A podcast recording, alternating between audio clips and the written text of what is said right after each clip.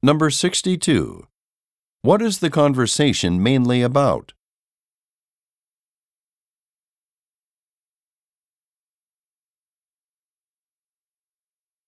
Number 63. Why does the man want to meet with Debbie Myers?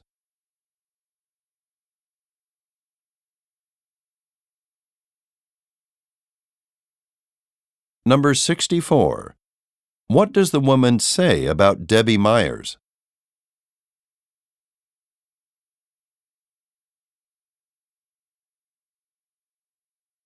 Go on to the next page.